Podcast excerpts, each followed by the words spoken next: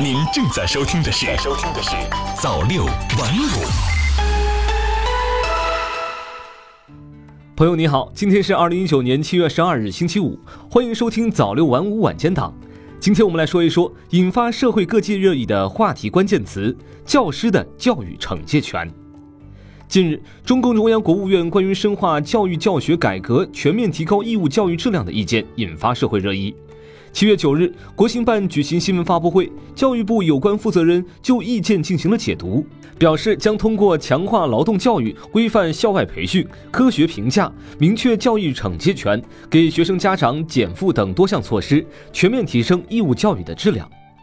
意见一出台，听到最多的一句话就是“惩戒权又回来了”。在过去的传统观念中，教师惩戒学生如同父母教训不听话的孩子一样，是天经地义的事情。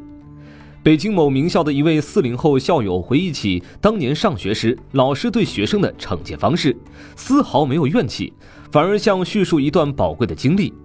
我上学那会儿，班主任是语文老师，他管学生特别严厉，谁要是敢上课走神儿，就等着挨他的粉笔头吧。不过，随着时代的发展，人们的思想观念也变了。近些年来，老师在校对学生的处罚方式见诸报端，社会关注度很高。教师对学生的教育惩戒开始成为敏感话题，老师们变得不太敢管学生了。国家有关部门同样注意到了这一现象。教育部基础教育司司长吕玉刚介绍，我国教育法、教师法、中小学班主任工作规定中，对教师的批评教育权有相关规定。但目前程序性规定缺失，影响了教师正确使用教育惩戒权。今后将明确实施教育惩戒权的原则，并研究制定实施细则，明确教师教育惩戒权实施范围、程度和形式，规范行使教育惩戒权，促进广大教师既热情关爱学生，又严格管理要求学生。同时，还要抓好教师法修订工作，在法律修订中进一步明确教师在教书育人、管理学生等方面的权利，保障教师有效行使惩戒权，促进教师敢管善管。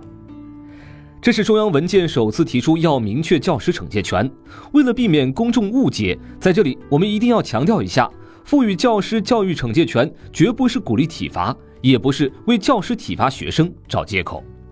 一者，我国未成年人保护法等法律都有禁止体罚的明文规定，部门文件也不可能与法律相悖。二来，吕刚司长也表示，虽然提出惩戒权是针对教师对学生不敢管、不愿管的现象，但对学生过度惩戒甚至体罚学生也是不合适、不应该的。意思其实就是为了对学生负起责任，教师必须行使自己的教育惩戒权，但是体罚仍然是不允许的。这就涉及到另外一个问题了：教育惩戒如何适度？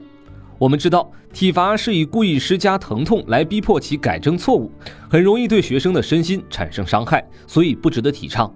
然而，惩戒就是要让对象感到不适，否则就不会有效。所以，教育惩戒的方式方法就十分重要了。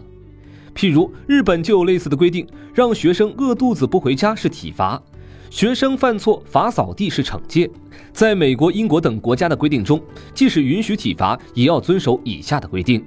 家长同意，不在公开场合进行，有第三人在场作证，考虑学生的性别、年龄及身体状况等。凡此种种，都是在保证惩戒效果的同时，尽可能规避负面后果。如此看来，除了口头批评之外，通报批评、写检查、给处分以及取消部分权利，到指定教室自习、罚做劳动等方式，都属于教育惩戒可以考虑的范围。当然，教师惩戒权的行使，除了要有法律和文件撑腰，更是离不开家长的支持，这也是家校合作必须要达成的共识。而要让教育惩戒权落到实处，还需要明确惩戒权的实施范围、程度和形式究竟是什么样的。因此，下一步实施细则的推出值得期待。以上就是本期的早六晚五，我是孟畅，感谢您的收听，我们明天见。